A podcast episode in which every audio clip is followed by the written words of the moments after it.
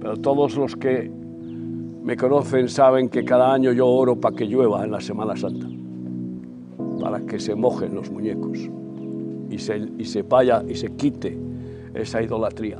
Porque una de las, bueno, de las abominaciones que dan ventaja a las pestes son las idolatrías. La avaricia, la, la idolatría y la perversión sexual y la brujería son las cuatro causas principales de las maldiciones. Y qué bueno que no salgan esos muñecos. Que haya un espacio de las llamadas Semana Santa, que no tiene nada de santa, un espacio sin idolatrías en este país.